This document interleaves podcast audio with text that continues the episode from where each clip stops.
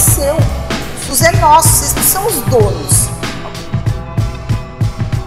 Olá, bom dia, boa tarde, boa noite, queridos e queridas ouvintes. Esse é mais um podcast Avançus o podcast sobre saúde pública, sobre saúde como direito, produzido pela Associação Paulista de Saúde Pública, que tem na sua equipe técnica Daiane Soares, Marcos Andrei Dompieri, Luiz Jorge Filho, Rafael de la Torre Oliveira, Rafael Henrique Trávia e Débora Ligieri, esta que vos fala.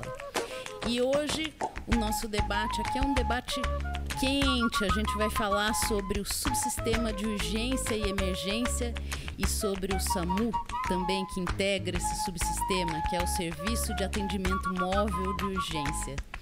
E para falar sobre esse tema, a gente está aqui, já agradeço a presença, a gente já vem tentando faz tempo fazer esse podcast, estamos muito contentes aqui com a presença do nosso convidado, que é, digamos assim, quase como se fosse o pai do SAMU, é um do, uma das pessoas que participou aí da, da, da, da criação, do seu começo, da, de toda essa construção que é o Armando Antônio Denegre Filho. Então eu vou pedir pro Armando Antônio Denegre Filho se apresentar um pouquinho mais, contar um pouquinho da, da história dele para gente se apresentar e também já falar um pouquinho do que é, do que, do que, que se trata quando a gente está falando de subsistema de urgência e emergência e como é que, como é que foi construído, como é que isso foi implementado dentro do Sistema Único de Saúde, que faz parte do Sistema Único de Saúde, né? E, e, e o que, que, tinha antes também, ou não tinha antes de existir esse subsistema de urgência e emergência. Bem. Então, bom dia, boa tarde, boa noite, né? Para que todos se sintam contemplados aí no momento que escutarem esse nosso programa. Agradeço muito aqui a Débora e a equipe essa oportunidade de falar sobre esses temas que são muito relevantes na construção do Sistema Único de Saúde na resposta é, às necessidades da população a partir do direito universal, integral e igualitário à saúde. E bom, minha origem nesse processo tem a ver com a, a minha ação já no movimento estudantil de medicina. Eu me formei em medicina na Universidade Federal do Rio Grande do Sul e fui o primeiro presidente da, da Direção Nacional de Estudantes de Medicina, né, muitos tempos atrás, em 1986. E naquela época participamos né, da, da, oitava conferência, fui do grupo de relatores da conferência, em nome do movimento estudantil também. E, e, na ocasião nós tínhamos já duas grandes preocupações, que era a organização do Sistema Único Nacional de Saúde e a formação médica no contexto né, desse, desse sistema. E na trajetória que se seguiu aí na minha, na minha vida estudante, depois profissional, eu estive inicialmente muito vinculado com a atenção primária ou atenção básica. Eu estive trabalhando eh, no Ceará, junto com um grupo de companheiros, Luiz Odorico Monteiro e outros, quando na, na experiência que fizemos em Capuí, né, foi um momento de a gente aprender sobre a organização do que depois veio se tornar as bases da, da estratégia de saúde da família no país. E, e, mais tarde, já como coordenador de planejamento da Secretaria Municipal de Saúde de Porto Alegre, tive a oportunidade de coordenar a implantação né, da saúde da família no município e também coordenar as ações correspondentes na área de planejamento para a municipalização. E já no, no, meu período final de formação eh, médica, eu estive um período no, na Universidade de McMaster, no Canadá, porque tinha interesse, a partir da minha militância estudantil, de conhecer inovações na educação médica, e aquilo me permitiu conhecer o sistema de urgências no Canadá. E a partir disso, trouxe a experiência de organização do pré-hospitalar, ainda no modelo norte-americano-canadense, né, com, com, técnicos, digamos, que seriam os paramédicos, né, e fiz uma primeira experiência, coordenei uma primeira experiência que foi implantar um projeto chamado Anjos da Guarda, em Porto Alegre, que era um pré-hospitalar móvel em aliança com os bombeiros. Mas aí aprendemos que por aí não era o, o caminho, né? E em seguida, já em 93, que isso foi em 91, 92, 93 nós tomamos conhecimento do modelo francês, né, do sistema francês que utilizava médicos reguladores né, de, de urgência e que também organizava uma atenção pré-hospitalar que poderia ter médico ou não, segundo a necessidade do paciente, avaliada pelo regulador, e que combinava, portanto, as unidades né, móveis de suporte avançado e suporte básico. E fizemos um primeiro movimento de instalar isso em Porto Alegre. Daí criamos o, o SAMU de Porto Alegre em 1995. Né? E foi o. Foi o primeiro SAMU no Não, Brasil? Há controvérsia sobre isso, né? é, porque tínhamos já tido algumas experiências, mas que não tinham se instalado completamente. Aqui mesmo em São Paulo, o colega Álvaro Escrivão, por exemplo, já tinha previamente feito, num convênio com a França, um intento, um intento né, de instalar um modelo é, pré-hospitalar nos, nos moldes franceses. Mas a coisa teve dificuldade, no fim teve um período, depois retraiu-se essa iniciativa, etc. E, e, de fato, se a gente olhar a data, o, o SAMU de Porto Alegre é um pioneiro nesse contexto. Né? Já havia outros sistemas pré-hospitalares em gestação, organizados, mas foi um marco a criação do, do SAMU de Porto Alegre, até porque ele foi também o momento em que nós criamos a, uma rede brasileira para implantar o SAMU no país todo. Era uma, uma utopia naquele momento. Né? É, criamos a Rede Brasileira de Cooperação e Emergências, que no seu primeiro momento chamava Rede 192, porque o seu projeto principal era este de instalar um sistema nacional do pré-hospitalar, muito mais interessados em ter centros reguladores do que propriamente o serviço de ambulância, que, que obviamente vinham juntos esses dois componentes. Mas o nosso interesse de organizar uma base que garantisse o fluxo protegido dos pacientes na atenção às urgências é que os motivava a partir da existência da regulação médica de urgência e da, da, do, dos recursos né, pré-hospitalares móveis, a pensar que isso pudesse ser a porta de entrada para um, um subsistema, como tu bem mencionaste, que compusesse, né, dentro da totalidade do SUS, uma garantia de resposta urgente, eh, segundo as necessidades das pessoas, os seus direitos, portanto. E nessa perspectiva é que depois, já a partir do ano 98, a gente deixa de ser apenas uma rede lutando pela, pelo pré-hospitalar móvel, pelo SAMU Nacional, e incorporamos uma agenda mais ampliada. Já falava das bases de uma atenção às urgências no país como política, com quatro eixos, né, que depois foram incorporados na legislação, tal qual, que era estratégias de promoção de qualidade de vida e saúde para evitar as urgências. Né? Um segundo aspecto que era organizar as redes regionais de atenção às urgências, com atenção básica, a gente chamou também dos componentes do pré-hospitalar fixo, que seria as unidades de saúde da família, mais as unidades de urgência 24 horas não hospitalares, que mais tarde se chamaram UPAs. Né? Uma coisa muito importante que a história meio que violentou na definição, mas que está lá, inclusive, na legislação até hoje, na 2048, da portaria de 2002, é que dizia claramente o seguinte: as UPAs eram parte do complexo da atenção básica. Olha só. Isso é muito importante entender no conceito de organização do sistema. Então, quem acha que urgência e emergência não se relaciona de forma alguma com atenção básica, está tá equivocado. Eu gosto muito da definição da atenção básica, atenção primária, que eu tenho uma dificuldade porque internacionalmente se fala em primary care, né? Atenção primária como atenção essencial, não primária no sentido menor, mas uma coisa essencial no sentido da sua resposta, que é a que primeiro atende e ao longo da vida. Então, essa definição é muito importante, porque torna a atenção básica uma peça-chave na atenção da urgência. Tu não vais me escutar aqui falar em urgência e emergência. Desde o início a gente tem combatido essa definição, porque a emergência como conceito, ela não nos ajuda, certo? Essa era uma das coisas que eu queria saber também. É. Como é que a gente pergunta, por exemplo, quando você, eu sou da área do direito, né?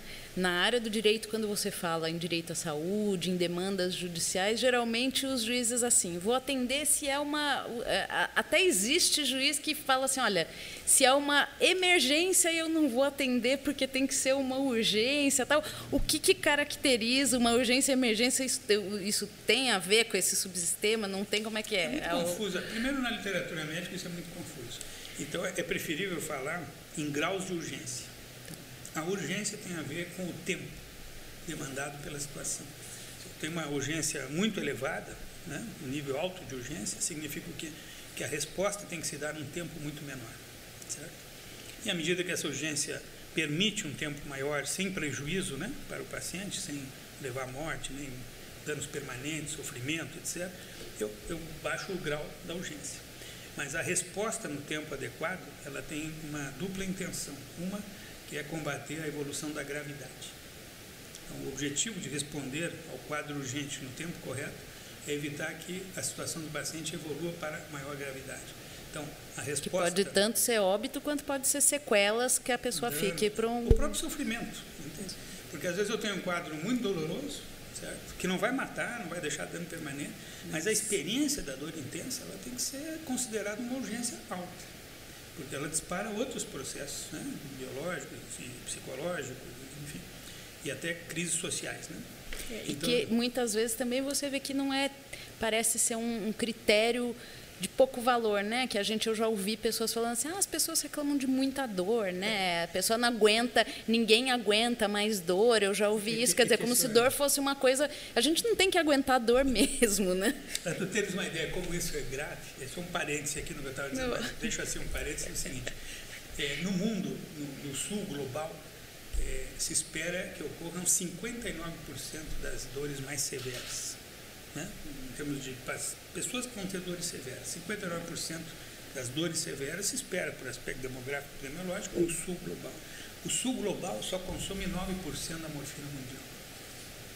Só esse dado já mostra a forma como nós mal entendemos a questão da dor e como justamente, como tu vinhas dizendo, no serviço de urgência muitas vezes a gente diz ah, o cara é exagerado, a dor não passa a ser uma urgência, certo? E isso é muito grave. Tanto é que foi objeto, esse dado que eu menciono da morfina, ele aparece num relatório do relator especial da ONU, do Conselho de Direitos Humanos, sobre tratamentos degradantes e contra a tortura, o que é considerado Nossa. tortura no serviço de urgência. É que nós banalizamos isso, certo? Então, essas são coisas todas que emergem. Então, a, o atendimento da urgência no tempo correto, ele tem dois objetivos, retomando o que eu estava dizendo. Primeiro, reduzir a gravidade, chama, fazer uma espécie de desqualificação da gravidade, ou seja, eu, eu procuro evitar que o paciente evolua para a gravidade, porque aí vem a morte, danos permanentes, sofrimento intenso. Mas eu também quero reduzir a complexidade do paciente, ou seja, eu quero evitar que ele consuma muito recurso. Porque à medida que ele vai tendo que consumir mais recursos, significa que ele está tendo uma situação mais frágil. Né? Então, por exemplo, o paciente que, se eu fizer uma intervenção no tempo adequado para uma coisa que é banal no início, mas que depois pode se transformar numa parada cardiorrespiratória, ao evitar que ele evolua, porque eu atendi no tempo certo para uma situação de parada cardiorrespiratória, eu evito a evolução da gravidade, mas eu evito também que ele consuma um montão de recursos, porque de repente ele vai fazer uma parada, ele vai para a UTI, vai ter que ser entubado e, no fim ele fica com sequelas, né, com danos cerebrais, etc., por falta de oxigenação, e ao mesmo tempo gastou um monte de recursos. Então, nem o beneficiou como paciente, nem proteger o sistema na sua sustentabilidade. Então, a urgência tem um papel chave nessa definição do tempo da resposta. Por isso, depois eu gostaria de falar sobre a nossa campanha né, dos direitos humanos nas urgências, que tem uma grande ênfase no tempo de permanência no serviço de urgência e todo o tempo de trânsito do paciente dentro do serviço de urgência, que começa lá com pré-hospitalar móvel, começa antes na atenção básica, muitas vezes. Então, esse conceito no Brasil ainda é pouco trabalhado. Né? Nosso ativismo, nossa militância na Rede Brasileira de Cooperação de Emergência, nós definimos quatro eixos que se incorporaram na legislação. As, as, estratégias de promoção de qualidade de vida e saúde, as ações preventivas, educativas e tal, decorrentes disso, para evitar as urgências. É, o segundo é a organização, então, que eu estava justamente frisando, das redes de atenção às urgências, onde envolve atenção básica, equipe de saúde da família, outras modalidades de atenção básica, junto com a cobertura 24 horas da, das hoje chamadas UPAs, que fazem parte desse complexo de atenção básica, os serviços móveis, né, como o SAMU e outros serviços de ambulância, e, e os serviços eh, depois hospitalares. Né? Então, tudo, tudo isso é pré-hospitalar, fixo, móvel e tal, que compõe uma dimensão aí é sistêmica. Logo, os hospitais que atendem urgências e depois o que seriam os serviços já de reabilitação, né, de reinserção, monitoramento, etc, etc. Então, isso é a rede de atenção às urgências, falando, grosso modo, dos seus componentes. Né? É, há um volume muito grande de pessoas que precisam atenção nesse sistema. Portanto, ele tem que estar equilibrado em relação às necessidades, que era outra coisa que a gente destacava nesse eixo, digamos, da política. Mas a gente vai falar disso justamente no âmbito da campanha, porque esse é o grande problema. Nós, nós temos uma estrutura de sistema muito é, menor do que a necessidade social. E isso se reflete de forma direta na saturação das urgências, né? porque é a válvula de escape do sistema todo o tempo. Bom, mas aí o terceiro eixo da política nacional foi a regulação, a regulação médica da urgência, né? Eu insisto na regulação médica da urgência porque a questão médica é uma questão de responsabilidade médica, né? da garantia do fluxo, dos cuidados, da orientação, etc. Há muita decisão por trás disso. E é uma decisão diagnóstica, né? baseada no diagnóstico, na terapêutica adequada, então tem que ser uma decisão médica. E dar suporte a partir dessa decisão, inclusive a, a não médicos, a poder aplicar medicamentos, né? fazer eh, suportes né? vitais, etc. E por outro lado, eh, o quarto eixo, que era já eh, da questão de capacitar, né? criar uma profissionalização da atenção às urgências e da gestão da atenção às urgências. E continua sendo um grande problema. A urgência é muito desprofissionalizada. Esse termo é um termo que a gente adotou a partir da, da análise que a França fez né, no início dos anos 90 e que, por sua vez, já foi antecedida por uma análise similar nos Estados Unidos, principalmente nas urgências pediátricas, em certo momento, que usava o termo desprofissionalização porque a urgência concentra muitos profissionais que não foram formados para atender a urgência, mas que estão ali porque são recém-formados, que são residentes de várias áreas, etc e porque se torna um espaço de trabalho que, por não ter uma exigência estricta de especialidade, até hoje, né, embora tenha sido criada agora a medicina de emergência como especialidade, é, mas não tem profissionais suficiente para isso, um número muito pequeno de formação, significa que, por necessidade, eu incorporo profissionais sem experiência, né, e que é um risco para o paciente, mas um risco para o profissional também, né, e se torna um, um processo, então, é, de muita desprofissionalização. Né? Por isso que na portaria 2048 de 2002 a gente introduziu lá como texto que todo trabalhador na urgência, de todas as áreas profissionais, deveria passar por uma formação teórico-prática que o habilitasse a atuar na urgência. Ele não precisa ser especialista, ele tem que ter uma habilidade, uma, perdão, uma habilitação certificada, teórico-prática. Porque ele teria um mínimo de garantia para digamos, colocar esses trabalhadores numa, num ambiente estruturado de prática.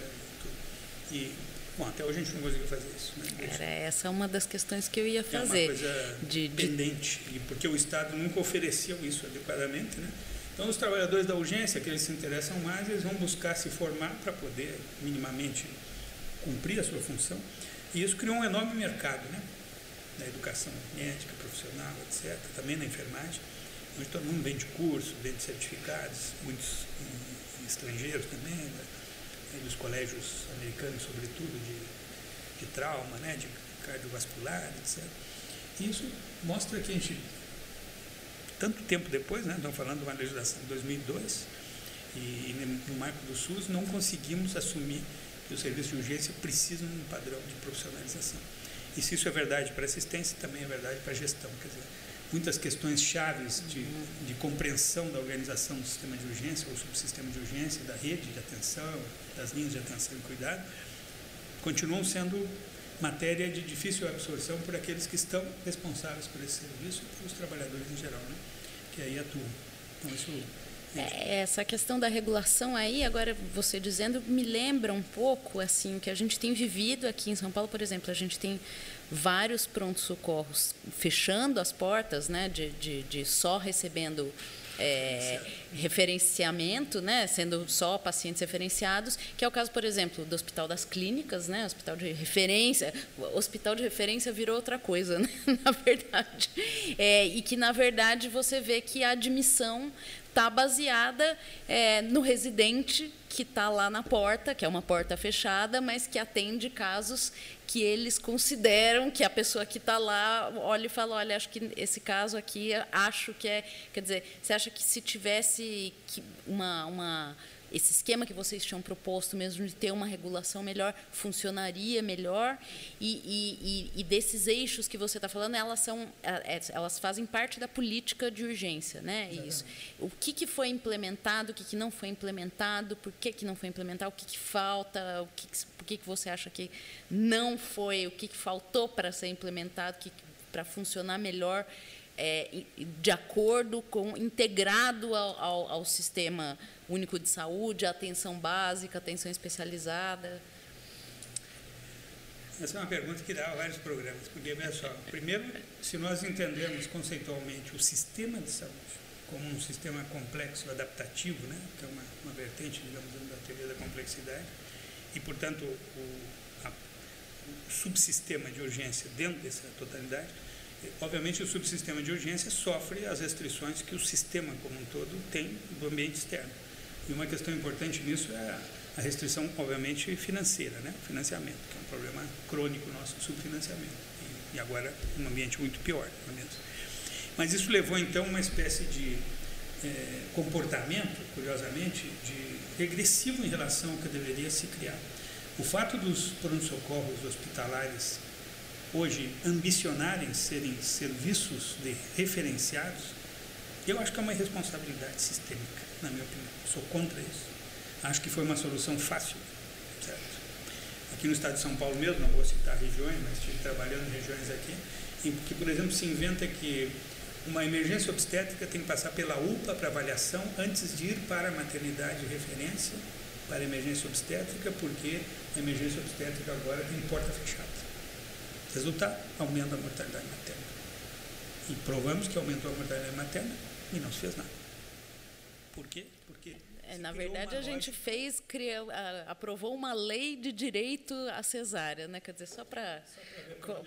É. Então, uma, ou, ou, seja, nós criamos um conjunto de soluções burocráticas, certo? Em vez de, de nos alinharmos a um, uma racionalidade que veja a necessidade social e lute para equilibrar a oferta em relação à necessidade social. Não quero comprar brigas aqui, mas eu quero dizer que, inclusive, a saúde coletiva às vezes contribui para isso. Ao não entender a importância da urgência dentro da organização do sistema, né? achando que na atenção básica a gente vai resolver tudo. Eu sinto dizer que não vamos resolver tudo. Né?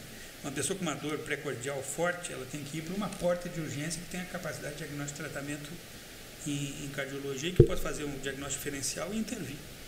Eu não aconselharia ir primeiro para a atenção básica. Isso é uma, uma, uma, uma educação que a gente tem que passar para a própria população. Né?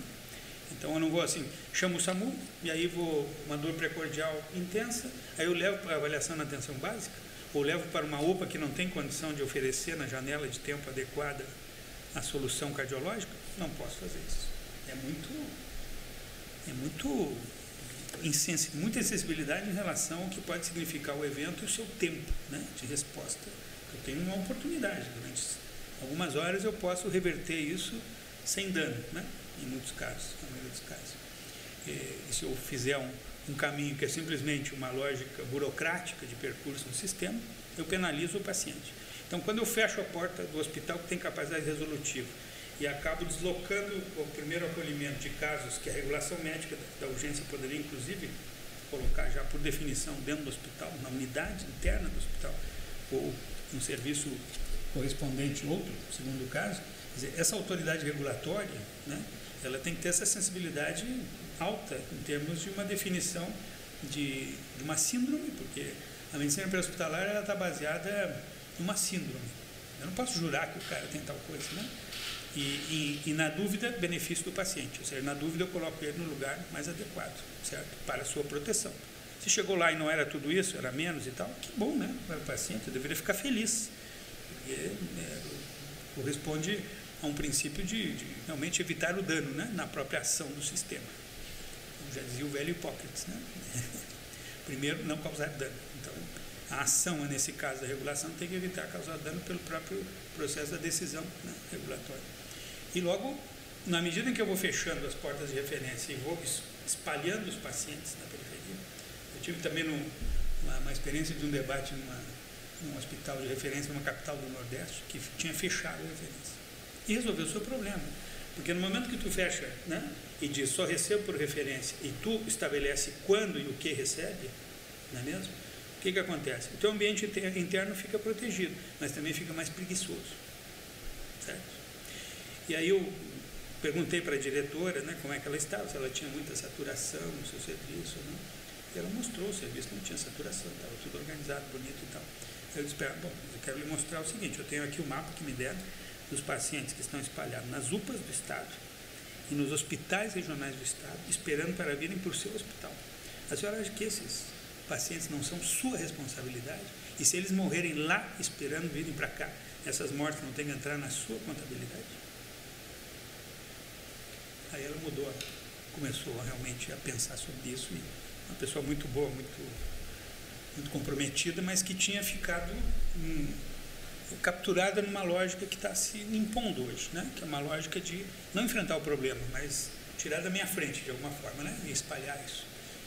E, e isso se torna fatal né? para os pacientes e, além disso, muito oneroso para o sistema.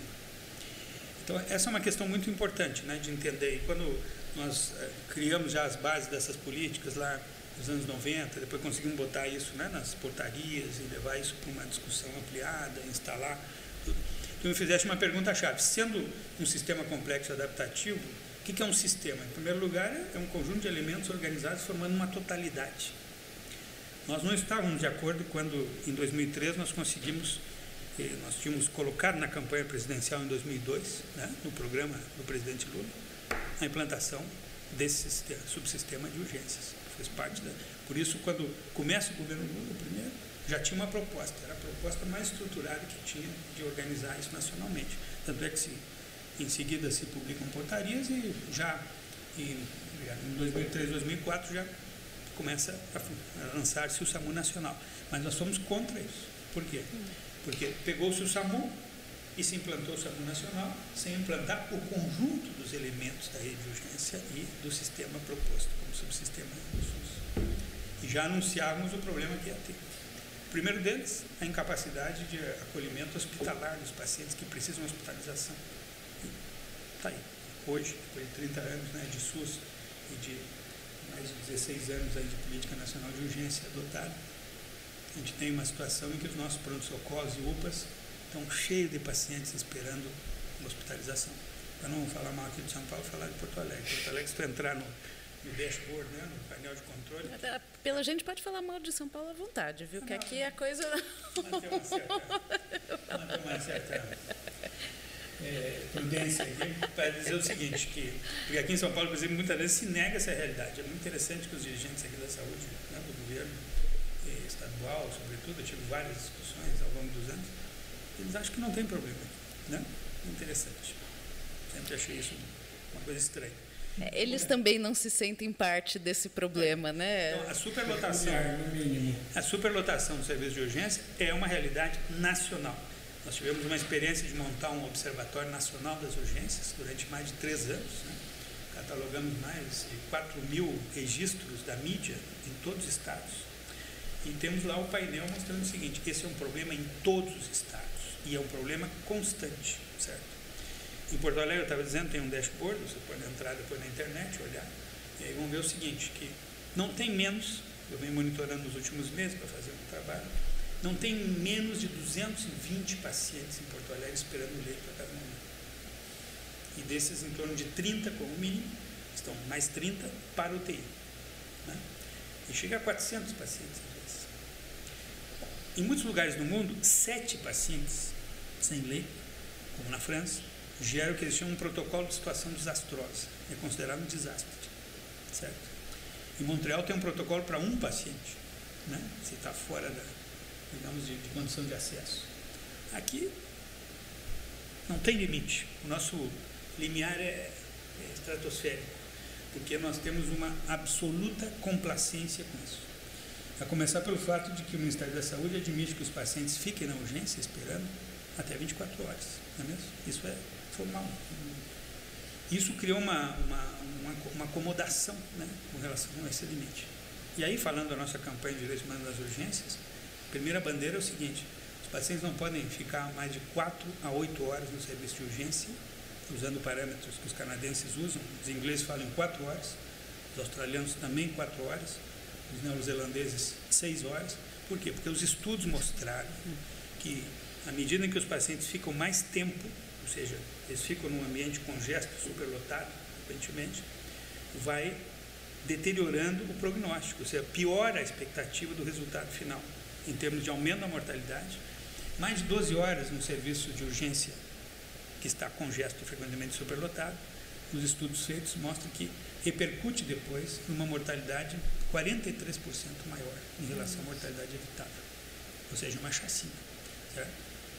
É um genocídio ou como diz a escola né, de direito de Roma, de La Sapienza, na Universidade de La Sapienza, diz o seguinte: é uma desassistência programada, porque ela ocorre há muito tempo, sistematicamente. E por isso a nossa campanha fala em violação massiva e sistemática dos direitos humanos nas urgências. Certo? Então não é uma coisa eventual. Você tem uma, uma, uma desproporção constante e isso se reproduz ao longo do tempo e de forma sistêmica no país, o que eu tenho é uma desassistência programada. Porque não é possível. Eu sei que tem essa né, desproporção, porque ela está aí, eu posso documentar ela constantemente, no caso do dashboard de Porto Alegre, como vimos no nosso Observatório Nacional das Urgências.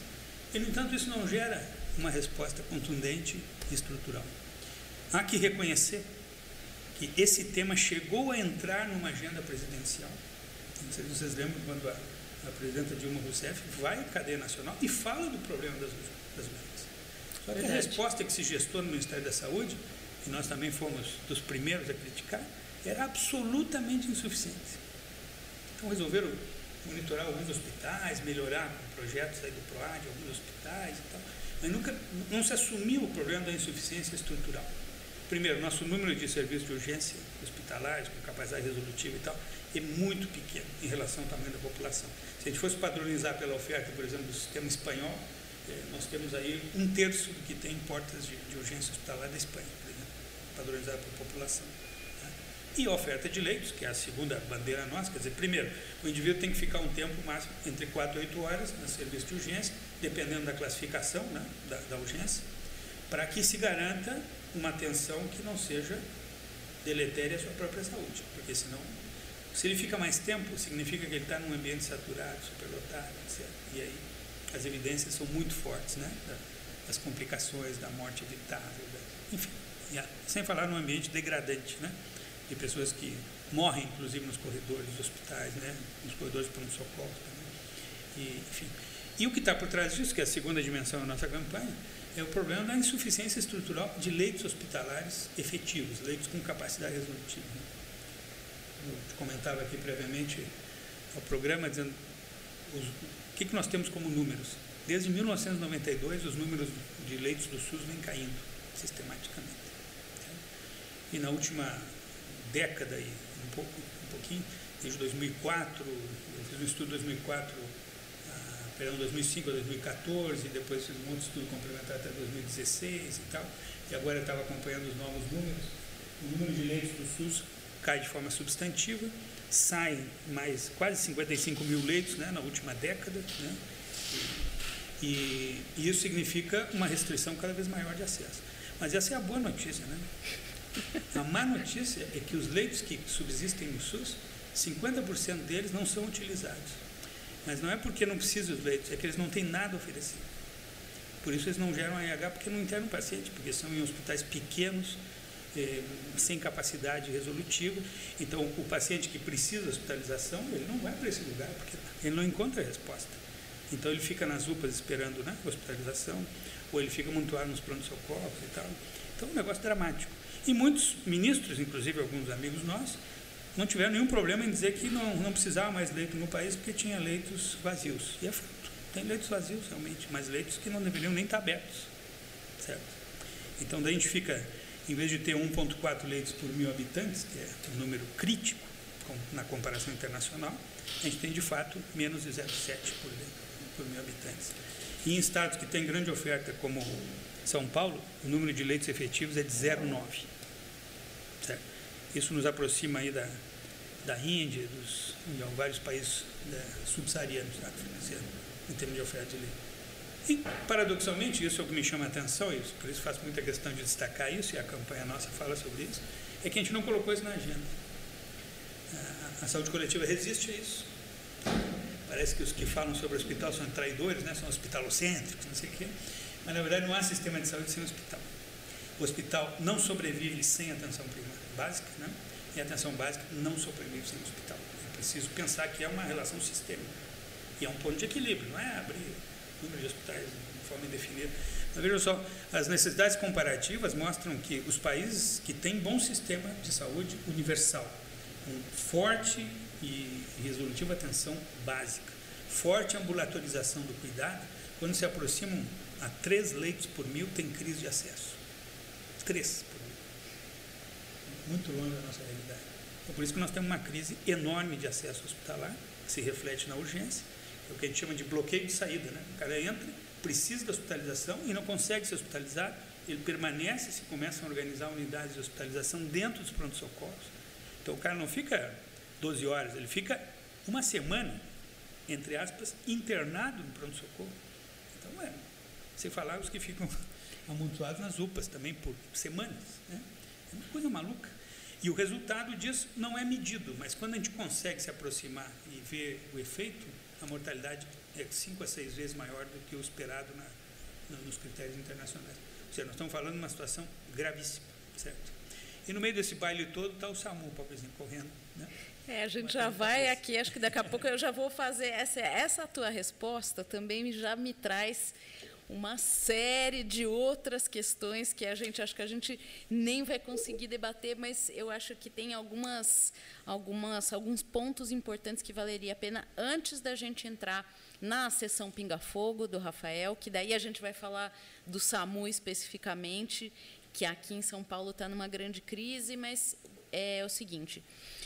É, você veio falando que, que teve aí, é, não foi, é, que teve uma transformação de todo o subsistema num, num, num, dispositivo que é o SAMU, quer dizer, ele é, acabou sendo representado só por um dispositivo, mais tarde né? as UPAs, né? É, mas é, é uma coisa que também é assim. Que entra equivocadamente no sistema. Também, né? É, mas que assim, que ao mesmo tempo, apesar do, do, dos problemas ou dos defeitos aí de funcionamento, queria ainda que você falasse se dá para considerar isso como uma conquista, quer dizer, em relação ao que tinha ou não tinha antes, é, se sim, se é uma conquista que é que, que do, do povo brasileiro aí dentro dessa dessa desse funcionamento do SUS, é, e ao mesmo tempo também eu tô você está falando de uma coisa que é o seguinte, para a gente também ter esses leitos e esse atendimento, quando você pensa num leito, você pensa que tem alguém atendendo também aquela pessoa que está na, naquele leito. Né? Então, a gente está falando de profissional.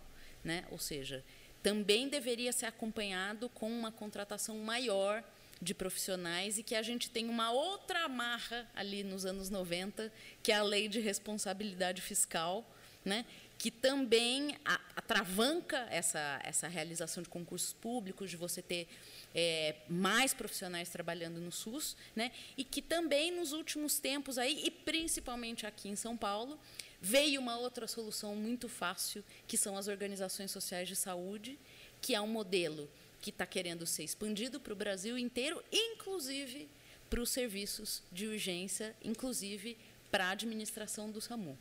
Né? É, então, assim, é, é, é eu, eu, falo que não vou fazer, mas eu não, não aguento. Né? Eu, eu falo porque.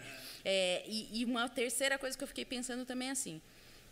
Se nesse tempo você está falando de, de, de, redução dos leitos, e eu queria saber se, se tem, se, junto com isso, foi acompanhado uma redução da, da, das demandas, é, se estaria atrelado a, a, a a implantação da estratégia saúde da família, enfim, porque a gente tem dados aí, eu lembro que em 2013 saiu o índice de desenvolvimento humano da, dos municípios do Brasil inteiro e teve uma assim, entre os anos 90 e os anos 2010, se eu não me engano, era mais ou menos, eram 20 anos, era isso, dois, ou, ou 90 e ou 92 a 2013, eu não lembro exatamente qual que era a, a era mais ou menos 20 anos tinha uma, um aumento da expectativa de vida do brasileiro em quase 10 anos que tinha aumentado. Né? Quer dizer, é, e eles não associavam com a criação do SUS, mas o período foi justamente de criação do SUS. Né? Então, é, se der, antes da gente entrar no. se der aí para você comentar um pouquinho essas questões dessas dessas dificuldades que a gente tem em relação à contratação de profissionais, da, da privatização como uma solução para essas deficiências do SUS e, e de, de, apesar dos problemas que a gente teve ou não, se isso foi uma conquista ou, ou, ou não, não foi uma conquista, enfim. Não, veja só. Pede que geração deu? Quando é que tu nasceste mais ou menos? 76. Então, tu, tu, não tinha, tu não tem uma memória estruturada do período quando não tinha SUS, talvez, né? Talvez não tenha tido essa vivência tão próxima. Eu tenho um pouco, eu fiquei com diabetes em 86. Então, eu, assim, eu sei o que é ter uma doença crônica sem ter um sistema público então, de saúde. Então, isso já te dá uma, uma memória histórica né, do que era, porque o, o próprio é, INAMPS, né, já na fase, digamos, é, é, prévia à criação do SUS, INPS, INAMPS, é, ele tinha, claro, um corte, né? Ele separava os trabalhadores formais dos informais, que eram chamados, no caso, não contributivos, eram os indigentes, essa era a classificação, né? Dentro do, do processo de organização do sistema, do sistema brasileiro. E o SUS criou um estatuto de direito universal, direito de cidadania, portanto, um direito que pode ser reclamado na justiça, né? Que é extremamente importante e que gerou aí para nós uma, uma, um ganho enorme, né? Eu costumo fazer esse desafio nos debates que a gente faz sobre a questão do SUS no país e tal. Vamos fazer o seguinte, pessoal: fechem os olhos e pensem o seguinte: acabou, não tem mais SUS. Nem falar isso, Armando, porque a gente está não está longe disso. Não, não, não. Vamos lá, vamos lá. É Dá um medo danado. Mas se a gente pensar assim, de todas as estruturas do SUS, desaparecesse isso, né, como tal, como sistema universal, integral, igualitário, quer dizer, quando a gente faz esse exercício e pensa um pouquinho, mentaliza isso e realmente come, a gente vai ver que isso vai criar um buraco enorme na sociedade. Quer dizer, antes não tínhamos esse acesso universal e era caridade de um lado, trabalhadores formais do outro, etc. Hoje, a, a, existência do SUS e a grande diversidade de ofertas de serviço, aí entra o subsistema de urgência, né? ela criou uma, uma, uma realidade é, que, com o tempo, ela já não chama tanta atenção. Né? Essa questão do SAMU mesmo. Né? Dizer, antes de existir o SAMU, o que, que fazia quando tinha uma urgência? Ou chamavam um sistema privado, que diga-se passagem não era tão frequente, ou chamavam 193, né, bombeiros, mas tinha em poucos lugares do país, ou chamava a polícia, né, ou chamava o vizinho, sei lá. Né. Então, a, a, segurança que traz no sistema público, tu chama um número universal, gratuito, tu pode falar o atendente, e se necessário já te passa para o médico, para ele tomar decisão e tal, não sei o que, conversa contigo, e isso gera depois uma possibilidade de, de envio de ambulância com médico, sem médico, e que assume também o destino do paciente no sistema. Então não é uma, uma questão menor, né? Então é, um, é uma conquista. A nossa crítica da falta de dimensão sistêmica da política de urgência, ou seja, ter escolhido primeiro só o SAMU, que já foi um conflito para nós grande. Segundo, segundo mais adiante, 2006, 2007, resolveram implantar as UPAs, certo? mas da pior maneira possível. Também criticamos isso porque, como eu disse inicialmente, as UPAs eram, na nossa é, concepção, né, uma, uma. Na nossa concepção, era uma, uma, uma parte importante do complexo da atenção básica, como eu disse antes. Por quê? Porque a UPA cobriria os, os tempos Primeiro, cobriria os tempos em que a atenção básica não funciona, à noite, fim de semana, feriado. E a nossa recomendação, que está lá escrito na legislação até hoje, ficou lá na memória, é que os plantonistas das UPAs deveriam ser os profissionais da atenção básica, capacitados para atender urgência, de maneira que eles mantivessem um vínculo com a atenção básica, certo? Mas as UPAs também, é, essas unidades hospitalares de urgência, eram também a maneira de resolver o desequilíbrio entre a capacidade de absorção da atenção básica em sua implementação no país e uma demanda que é muito maior do que a capacidade da atenção básica. E também uma outra questão importante, né? quando se define o padrão de vinculação de população às unidades de saúde da família, e se trabalha inicialmente com 3.500 pessoas e tal, e muitas vezes tem mais que isso, quando a gente calcula a capacidade de produção dessas equipes, em termos de absorver as necessidades diversas que eles têm que lidar na, com a população, nós não deveríamos passar de 1.700 pessoas, certo? Essa é a capacidade física realmente é, adequada dessas unidades para absorver os casos agudos, né? Não a OMS fala em 4.500, é não, isso? Não, não. É, é, é Lamentavelmente se atribui ao OMS um conjunto de coisas que o OMS nunca disse. Esse negócio não, não é assim? Porque é um problema de capacidade de produção. Há uma tradição antiga sobre esse tipo de cálculo, né? já nos anos final dos anos 60, início dos anos 70, na Inglaterra se discutiu muito isso. Tinha até uns índices, chamavam índices de Jarman, né?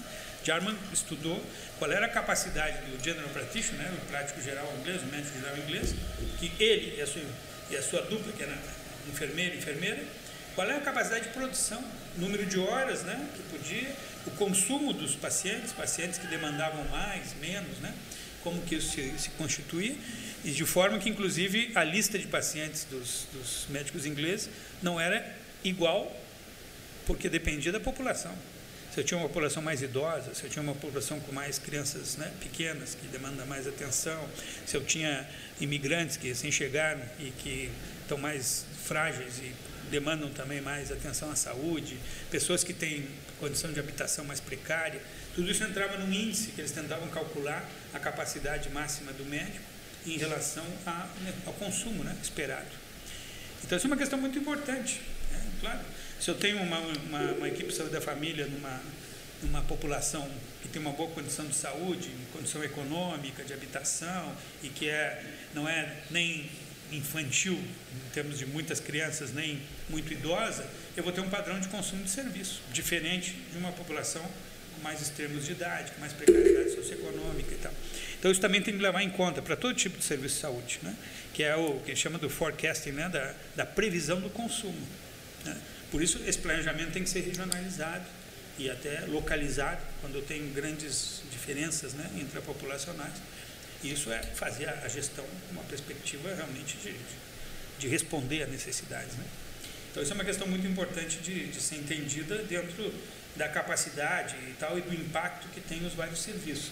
E necessidades reais e não necessidades criadas pelos gestores, né? É, toda, é que é, a isso se chama na, o que a gente chama da tipologia de necessidades, né?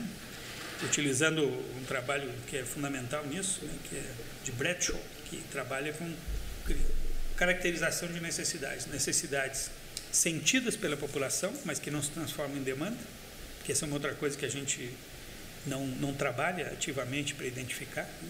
Por exemplo, quando chega uma, uma pessoa morta ou que morre no serviço de urgência, teoricamente acabou o nosso trabalho, certo? Não temos mais o que fazer teoricamente.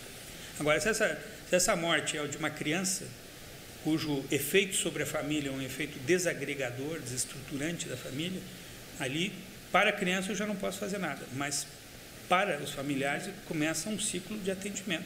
Isso eu aprendi lá em 90 no Canadá, né, quando fiquei num centro de trauma pediátrico regional, e as mortes infantis tinham um segmento obrigatório, dizer, obrigatório para o serviço de acompanhar as famílias por pelo menos um ano. Certo? E isso não era uma coisa que a família venha pedir, não. O serviço assumia, desde o momento ali da morte da criança, ah, ou prévio, quando via-se que a criança já era uma questão de não viabilidade né, e tal, é, de seguir isso, estruturar esse acompanhamento, acompanhamento domiciliar, busca ativa de lá, conectar e tal, porque o efeito dessa morte era considerado uma coisa importante. Né? Ou, por exemplo, como aqui acontece muitas vezes, a gente recebeu um paciente que tenta o suicídio, eu trato a lesão da tentativa de suicídio, mas em seguida não consigo que haja acompanhamento né, dessa pessoa. Então isso é, é grave, né? Quer dizer, um sofrimento psíquico levou a uma tentativa de autodestruição e que eu pego, faço lavado gástrico porque tomou uns medicamentos, então se matar com isso, ou, ou suturo as lesões que provocou, ou sei lá o quê. Em seguida, mando de volta para casa. Hum. Grave. Então, essa é uma necessidade que eu poderia dizer, uma necessidade sentida no, na, na leitura né, de uma necessidade que não se expressa diretamente pela demanda pelo atendimento de tal tipo, mas que tem formas de representação né, dentro do próprio serviço ou na população. Essa é a necessidade de sentido. Necessidade expressa é a demanda. É quando vem ao serviço e já tem uma materialidade né, disso. E depois tem as necessidades comparadas. É, a necessidade comparada, comparativa é quando eu olho outras populações com perfis semelhantes e eu deduzo dali os padrões de consumo esperados de serviços para assumir como requerimento da minha população e, portanto, de reorganização dos serviços. Portanto, quando a gente olha essa questão comparativa do número de leitos no mundo todo, aqui nós inventamos a jabuticaba hospitalar, quer dizer, nós queremos um sistema em equilíbrio com 0,7 leitos por mil habitantes efetivos, não dá. Não dá, nenhum lugar no mundo conseguiu fazer isso. E eu lamento dizer que não vai ser, não vai ser aqui que nós vamos fazer. Não vai também, né? Certo?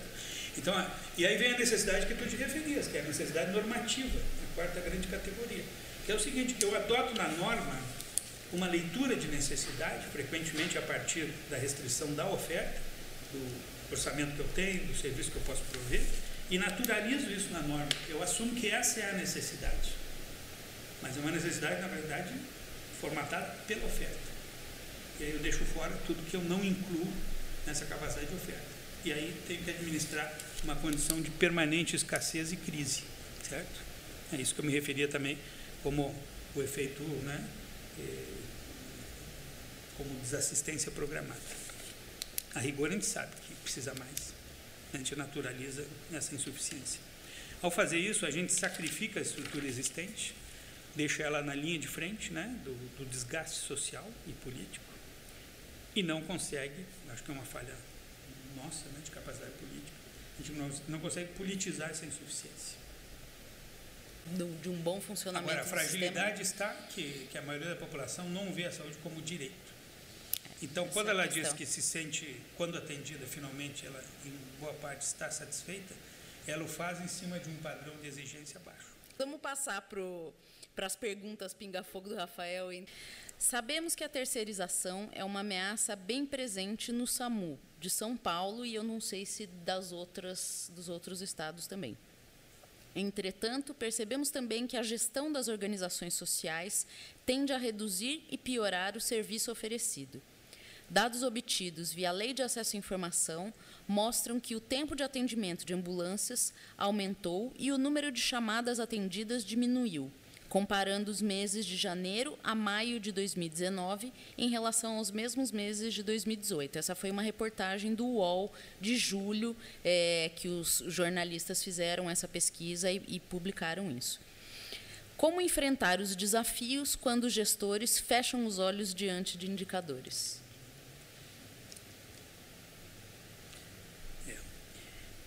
Esse é um, um, ou seja, um problema que teria vários níveis aí para conversar. Né? Em parte, tu já mencionaste algo muito importante, é que, de alguma maneira, ao longo da história do SUS, né, o SUS foi aprovado uma espécie de, de contrafluxo né? da, da questão hegemônica na sociedade brasileira.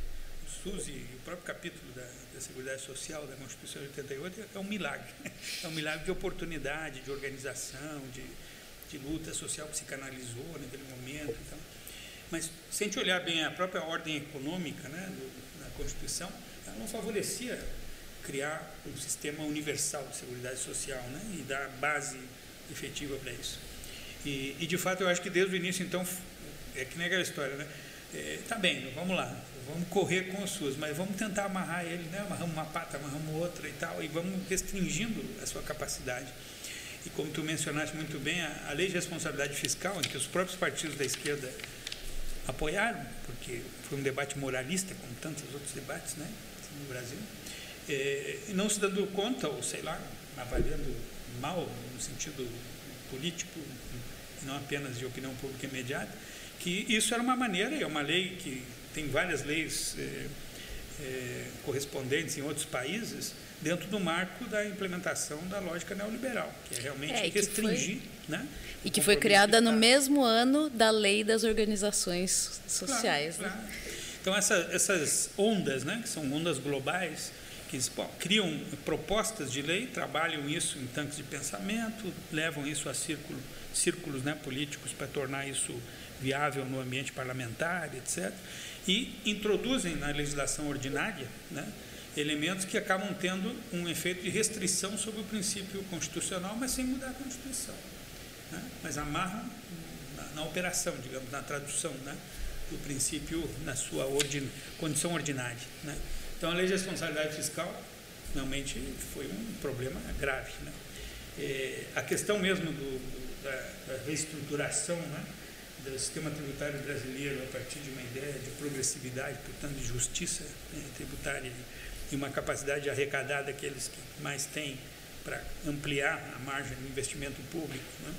E, portanto, colocar um debate na sociedade sobre a necessidade de estruturação da política pública de forma mais rápida, porque também o problema do, do incrementalismo moroso, como eu chamo, né, da, a gente vai aumentando, vai melhorando, vai tendo, daí não tinha o SAMU, daí tem o SAMU, daí não tinha isso, daí tem outro, mas a velocidade desse incrementalismo, né, dizer, por si só um problema o incrementalismo como tal, mas logo a baixa velocidade dele faz com que a curva de necessidades se abra né, em relação à curva da oferta. Então a gente tem mais oferta, obviamente, do que tínhamos, construímos um sistema, tivemos impacto positivo a partir do que construímos, né? Dizer, tu mencionava da própria atenção básica, ela teve um efeito real em diminuir as hospitalizações, em melhorar né, o acompanhamento dos pacientes crônicos, etc, etc. Isso é verdade. Mas a instabilidade dessa própria eh, estrutura, né, atenção básica e sua representação no território, ou seja, o número ainda insuficiente de equipes, a, vários territórios sociais sem cobertura efetiva, né? essa desproporção entre consumo populacional e capacidade de absorção das equipes, tendo uma base populacional muito grande e tal, ela gera uma, ou seja, uma espécie de, de tensão entre o que se conquista e o que se falta, o que falta ainda, né? Não esquecendo que a nossa população durante todo esse período histórico cresceu e bastante, e mais envelheceu e bastante. Então, a pressão sobre o sistema de saúde, na sua dimensão assistencial, é inequívoca. Então, se eu tenho uma oferta que é muito insuficiente, e essa insuficiência vai aumentando pela dissociação entre crescimento da necessidade e crescimento menor da própria oferta, eu, eu tenho, mas não tenho para todos. E isso vai criando um desgaste no sistema. E daí a, a saúde suplementar encontra um espaço para crescer e encontram um espaço para crescer também, porque os setores com maior poder político e social reivindicam esse espaço. E aí não estamos falando de classe média alta, nós estamos falando dos trabalhadores organizados. Muitas vezes discutimos isso com os colegas, né, os companheiros da CUT e tal. Uma coisa é a CUT apoiar o SUS, como apoia, efetivamente. Outra coisa é na base social dizer, nós apoiamos o SUS, mas não vem aqui querer acabar com os nossos acordos coletivos sobre ter seguro-saúde né, e tal. Por quê? Porque, objetivamente, o SUS não dá conta. Mas nós também nos acomodamos numa posição muito crítica para aprovar o Sistema Único de Saúde, lá na, na Constituição. Né? E no próprio debate da oitava conferência, a gente tem que fazer uma concessão. Não vamos tocar nos subsistemas, né? Seguridade Social e Saúde, dos grupos de maior poder, né? É, dentro do, funcionário, do funcionarismo público, né? não esqueçam isso, e dos setores operários e trabalhadores mais organizados, com maior poder de barganha dentro da economia, porque eles se preservaram, né? e nós tínhamos que negociar isso. Porque senão ia acontecer como aconteceu na Bolívia. Agora, a Bolívia definiu um sistema único de saúde, demorou 10 anos para oficialmente instalá-lo, porque a principal resistência vinha da central operária boliviana. Eles não queriam perder os seus subsistemas que tinham sido conquistados historicamente. Olha só. Na luta social. Né? Tem que respeitar isso. Eles criaram o, o chama Sistema Único de Saúde mesmo e foi inspirado no SUS, né? Brasileiro. No né? princípio da, da universalidade, né? Quer dizer, na verdade, todos nós nos inspiramos lá dos modelos beberidianos, né, e tal, desse desdobramento histórico. E eles, claro, muito inspirados historicamente, até pela proximidade da ideia do SUS. O SUS brasileiro inspirou os capítulos de Seguridade Social e Saúde, né, sobretudo de saúde na Constituição da República Bolivariana da Venezuela, no Equador, na Bolívia, essas novas constituintes incorporaram isso, né? Mas as resistências corporativas são muito grandes, né? mesmo na Venezuela, né? onde trabalhei vários anos aí assessorando o Ministério da Saúde, e isso era uma luta constante. Porque há uma insegurança, quer dizer, na medida em que o incrementalismo é lento para criar um sistema universal e qualificado, e as corporações se organizam, corporações de trabalhadores, setores médios, profissionais, para preservar o que conquistaram, com medo de entrar né, eh, num, num debate que dilua essas conquistas sem garantias, tudo isso forma um cenário muito complicado, né? porque é um cenário politicamente denso. Né? E tal. Hoje mesmo eu estava escutando isso no Paraguai, porque lá também, durante o governo Lugo, eu participei da, da elaboração do programa de governo do Lugo na saúde, a gente implantou um sistema universal no Paraguai. Né? Retiramos todos os pagamentos dos, dos, serviços públicos que existiam e criamos um acesso universal, livre. Né? É, e uma das coisas que ficou para trás, pendente até hoje, era integrar a Seguridade Social Paraguaia, que tem saúde, com o Ministério da Saúde criar de fato um sistema único. E cada vez que se tenta fazer isso, os contributivos, né, os segurados, dizem que não querem porque eles vão perder uma conquista deles, que é um patrimônio deles, porque a Seguridade Social é um patrimônio dos trabalhadores que contribuem. Isso é claro, não é um patrimônio do Estado. Então, é, é, todas essas coisas marcam a nossa história. É, isso, essa, tudo isso que você está me falando é assim, cada vez mais é quando a gente fala de política pública, a gente está falando de disputa jamais de consenso, né? Essa ideia de que é, a construção de políticas a partir de consenso não, não é, é uma, uma visão muito irreal né, do, do, do que própria, acontece. Acho que essa é uma questão muito importante para nós, até tem um vínculo com a história do SAMU aqui, que é muito interessante, é que o, a, o grande debate, o debate fundador, de alguma forma, da, do que é o sistema de saúde e, por que não, da Seguridade Social brasileira, se dá no período Vargas. Né? Lá é fundamental olhar, porque lá atrás foram tomadas algumas decisões que elas marcaram uma espécie de genealogia né, do debate do sistema brasileiro até hoje. A gente não se livrou disso, certo? Então, houve um momento dentro do governo Vargas que se discutia a questão de um sistema universal ou um sistema baseado na contribuição social, né? E, e, lá se perdeu isso, né? até porque era muito incipiente os modelos universais, ou eram soviéticos, né? ou eram o beveridiano, que era muito novo dentro do debate internacional, estavam ainda se constituindo foi declarado em 43, mas só foi composto em 48, e então já pega um período de defasagem entre o fim do Estado Novo né, e, e o período presidencial de Vargas aí, mas aí foram gestados uma série de debates, gestados vários debates fundamentais e que inclusive entravam nesse debate sobre o capital estrangeiro nessas áreas, né, que hoje para nós é um problema. O capital estrangeiro hoje no Brasil tem autorização, né, digamos legal para não só estar no asseguramento como na prestação direta na saúde. Isso é um tema fundamental que vai mudar as dinâmicas né, da oferta. É que Mas uma aí, hora a gente pretende aqui também fazer um debate sobre é. essa questão aí então, que já está. Então, à medida que vai se amarrando o sistema, ele vai ficando contido pela lei de responsabilidade fiscal, pelo subfinanciamento crônico, pela, pelas contínuas tensões né, no marco interfederativo e tal uma indefinição de certas responsabilidades, inclusive no campo assistencial. Né? Por exemplo, nessa a oferta de urgências né, de, de, de maior densidade vinculada à própria questão hospitalar, na minha opinião, deveria ser claramente instituída no âmbito da responsabilidade dos estados né, e, da, e da gestão regional, da mesogestão e tal. Isso é, é um terreno controverso, um terreno pouco definido, porque isso deveria implicar um financiamento federal também direcionado a uma execução via estados e na regionalização. E aí está tá perdido isso. Né? Alguns municípios assumem isso, outros não. Aí tem uma referência na legislação que fala que os municípios têm que dar o primeiro atendimento, mas o que é exatamente isso no marco né, da densidade do serviço? Esse é um bom debate também, porque gera muita confusão. Né? na definição de responsabilidades, principalmente na área hospitalar. E, e aí a, a questão que, que acaba surgindo são saídas, né?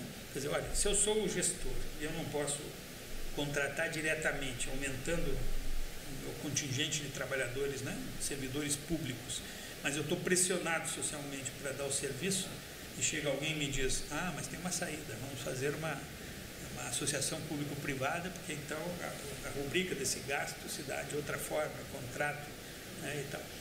Bom, aí tu cria uma saída, uma saída mágica, que não é só no Brasil, isso gerou no mundo inteiro, se comprime o gasto público direto, não pode aumentar a estrutura pública estatal, mas admite criar uma estrutura pública não estatal, né, na forma da prestação em muitos lugares através de um sistema de asseguramento também. A própria chamada cobertura universal de saúde, se a gente lê os manuais do Banco Mundial, diz isso. Tu pode criar sistemas né, de asseguramento. Não é que é proibido fazer público, mas também pode fazer privado. E aí as prestações também, não é mesmo? E aí entra uma disputa de mercado, de preço, né? Isso daria um programa largo aqui, porque veja só. A, questão... a cobertura universal de saúde também é, é uma Não, que a, a gente. A própria questão que... do. É que as, a, esse é um terreno complicado. Né? As experiências sobre a questão das OS no Brasil, tem muitos trabalhos que mostram, em primeiro lugar, geralmente as formas contratuais acabam gerando uma situação que é mais favorável ao exercício da função que se contrata do que o próprio sistema público estatal. Então já tem uma espécie de, digamos, de benefício né? de, de para né, o exercício disso. Mas eu acho que o grande problema por trás disso continua sendo é, de, nós não conseguimos montar uma estrutura de planejamento, gestão e avaliação, inclusive da estrutura estatal, certo? E, e as fragilidades na gestão do trabalho, né, elas geram também um conjunto de problemas de eficiência do sistema público estatal. Isso dá argumentos, então, para dizer que, para além da restrição da própria lei de responsabilidade fiscal, é uma ideia de que seria mais eficiente. Né? E que também isso desoneraria o Estado, porque não ficaria com os passivos laborais, né? com as coisas todas. Então, à medida que a gente entra na complexidade disso, e ademais, acho que vale a pena olhar o que, que tem acontecido nos vários Estados. Né? Porque essa hoje é uma agenda transversal a todos os partidos não é apenas os partidos conservadores, né? Então, não. Inclusive é uma, uma num momento que também é também, né? e é uma saída que está sendo é, proposta não só para a área de saúde, né? Ah. O, o Futurice, o Faturice está sendo também proposta a administração, a gestão das universidades por OS, né? Exatamente. Então, eu acho que nos falta, esse é um outro debate pendente da gente fazer com a sociedade de uma forma muito mais profunda. Não basta dizer eu sou a favor ou contra, eu acho que não adianta. Eu tenho que realmente entrar nos sentidos políticos que isso construiu na sociedade, construiu na estrutura do Estado, e saber como superar isso. Eu, eu diria assim, é, priori... é, nós temos aqui, nós fizemos uma gravação de um programa é, sobre organizações sociais de saúde, que na verdade era um, era um, um, um, debate um pouco falando da disputa entre a lógica pública, a lógica privada, com a Marília Luvison e com, com a Letícia Travagin, que é orientanda dela no doutorado da Faculdade de Saúde Pública e está estudando justamente as organizações sociais aqui em São Paulo. Né? Então, para quem não vê, esse aí acabou ficando dividido em dois programas. Para quem não ouviu também, nesse programa a gente debate um pouquinho essa questão e o que elas vão trazendo muito essa disparidade, essa, essa dificuldade de você é, manter esse sistema com, esse, com esses princípios é a partir de, uma, de um modelo privado que, que é outra, é que, que, que pautado uma, é muito mais na produtividade do que no cuidado em saúde, né? É uma... mas, a, mas a questão de fundo das OS que a gente deveria olhar isso sim, essencialmente, é que se, se as organizações sociais que atuam né, dentro do sistema público, ou seja, elas se inserem dentro de uma função que é pública a partir de uma lógica de rentabilidade, certo? Porque é um empreendimento que depende da rentabilidade.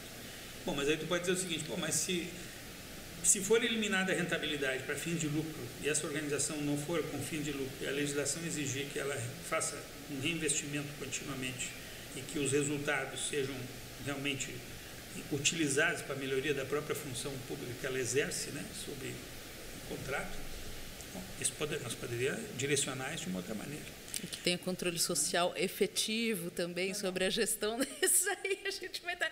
Deixa Mas eu fazer. É a questão dos contratos mesmo e como a transparência disso se dá. É. Mas o fato é que os contratos se... são muito frágeis. Né?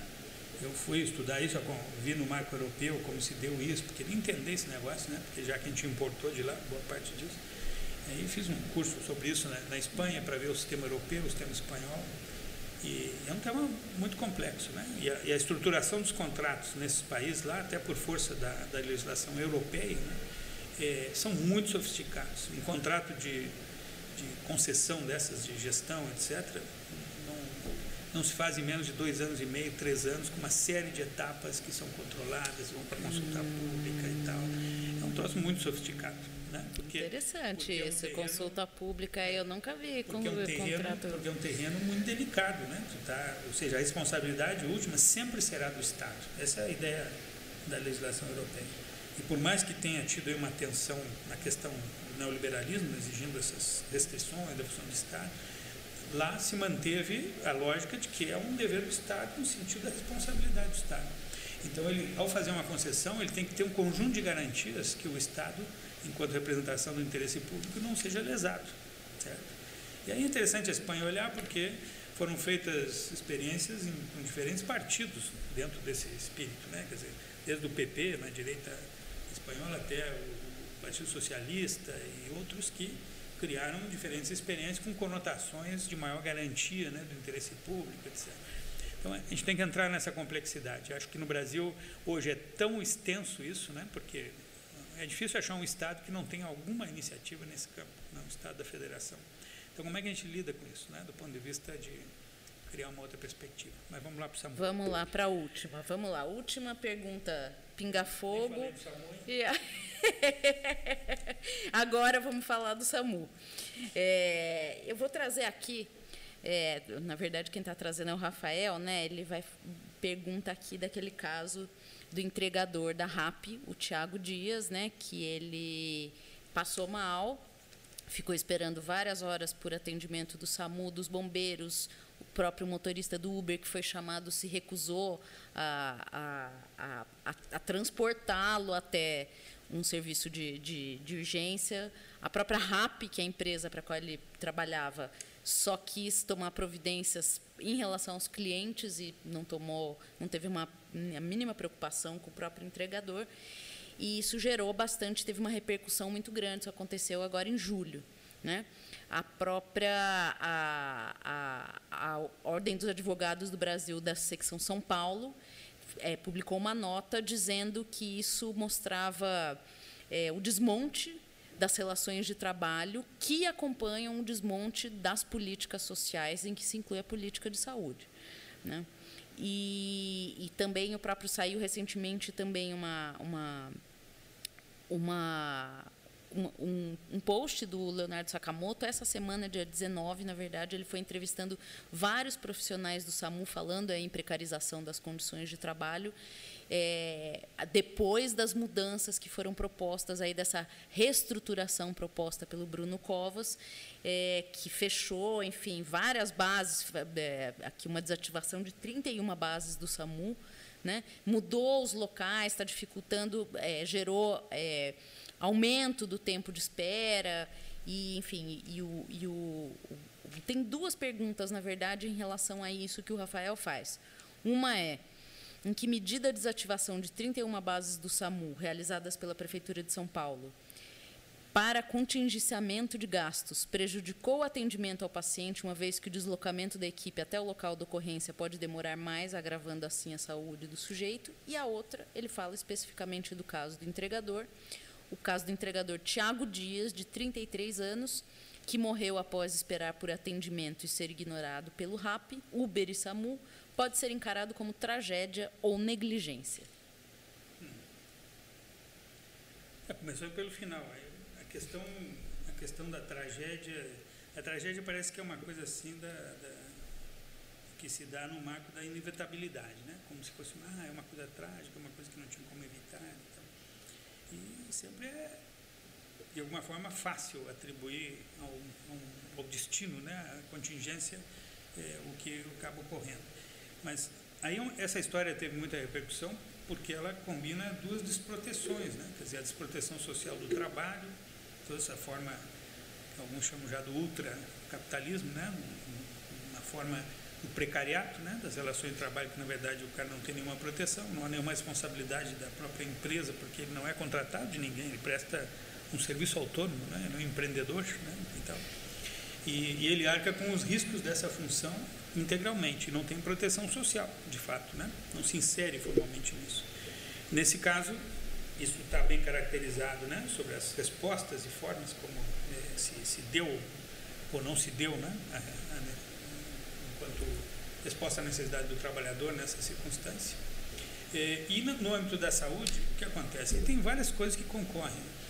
Primeiro, na, no acordo, nos, no princípio de acordo, quando se construiu a, as convenções aí dos direitos, né, o, no marco da Guerra Fria, os direitos civis e políticos foram entendidos pelas potências ocidentais como de imediata provisão, porque a crítica que era feita aos países do socialismo real é que não tinha liberdade e não tinha direitos civis. Então a forma era dizer: isso tem que dar imediatamente, todo mundo tem direito à liberdade civil e política e tal. Muito bem. Já nos direitos econômicos, sociais e culturais haveria uma é, implementação progressiva segundo os recursos de cada país, os recursos disponíveis. Mas se fez um acordo também internacional de que está vedada a regressividade do direito. Uma vez alcançado a materialidade do direito, né, ela, essa materialidade não pode regredir. Se eu aplicar esse princípio, a ideia de fechar... Só porque eles querem, né? Porque o que a gente está vendo no Brasil hoje Não, é mas- justamente Mas, inclusive, nós, nós temos um grupo aí que estamos levando isso para as cortes internacionais e tal, porque o que acontece? O país precisa ser questionado, o Estado brasileiro, Porque, tudo bem, não temos recurso para conseguir tudo de uma vez, vá lá, que eu acho já uma bobagem, porque não é nenhuma razão para dizer que o direito civil e político é de imediata provisão e o econômico, social e cultural depende se tem grana. Então, muitos advogados juristas dizem que esse, esse foi uma, uma, uma manobra, digamos, dentro da composição do sistema internacional que fez essa, essa ressalva, certo? De, diminuindo a pressão sobre os estados para garantir esses direitos econômicos, sociais e culturais. Mas, vedada a, a regressão desses direitos, fechamento de bases, eu imediatamente tenho que dizer, bom, não tem nenhum prejuízo, é uma questão meramente administrativa. Não é, não é verdade. As bases descentralizadas, que a gente chama do, do, SAMU, foram construídas na trajetória da política de urgência nesse componente SAMU como uma forma de diminuir o tempo-resposta. Certo? Então, a distribuição das ambulâncias, não todas num, num, único ponto do território, mas em vários pontos do território, é porque, em tese, essas ambulâncias, então, assumem um raio de ação em que, acionadas, elas vão chegar mais rápido, certo? Então, eu tenho duas questões fundamentais. Primeiro, o número de ambulâncias em relação ao número de eventos esperados, né? E aí, a base populacional, eventos esperados, e a localização dessas ambulâncias para que elas tenham capacidade física, né, capacidade de operação para absorver a demanda esperada, mas que tenham, ademais, a capacidade de deslocamento no tempo adequado para chegar na janela né, de tempo-resposta que beneficia, protege o paciente. Né? Isso, inclusive, te comentava aqui antes do programa, de que na época em que se desenhou, fez os debates, participei desse debate de desenho do, sistema em São Paulo, pré-hospitalar, é, particularmente eu defendia um, um, desenho do sistema que tinha várias é, regulações regionalizadas na cidade e corpos de ambulância regionalizados. Porque o problema do tempo de resposta em São Paulo não é um problema novo. Isso é um debate que a gente fez lá em 2005, certo? 2006, quando se trata de implementar o sistema de São Paulo. E a ideia era justamente criar, quer dizer, segmentar o território do município, porque o município, pela densidade populacional, pelas dificuldades de deslocamento, etc., deveria atuar com núcleos de maior proximidade e conhecer o labirinto da cidade de forma mais fina e colocar então equipes mais localizadas. Esse era o raciocínio da época. E, mas foi vencida essa tese, daí se faz uma centralização, né? se tem uma única regulação, trata-se de ter um número maior de unidades distribuídas de toda maneira e tal. E, e hoje, quer dizer, o número é, é um fator fundamental dado a dificuldade do deslocamento das unidades dentro da cidade. Porque o tempo crítico é o primeiro tempo, a, a, a unidade móvel chegar até o paciente, certo?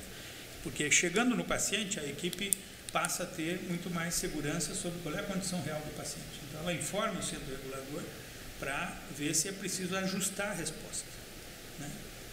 Ou seja, mandei, mandei uma ambulância para um, um, um, evento que considerei que não necessitava médico, mas aí a equipe chega lá né, e avalia e olha a realidade, aí, contato direto e se dá conta que aquele aquela situação precisa de suporte médico. Então, para isso se pensou dentro da estrutura do SAMU de um deslocamento em, em, veículos rápidos, né, veículos menores, mais ágeis, que pudessem medicalizar as ambulâncias que não tinham médico, num primeiro momento de resposta, mas que pudesse se dar dessa maneira.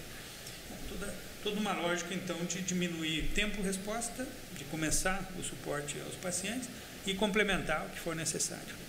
O modelo francês, ao deslocar médicos, etc., o que, que ele também já pressupunha? É que eu desloco o paciente, principalmente nesse caso o paciente grave, em condições mais estáveis, para que o tempo não afete né, a sua, o seu deslocamento.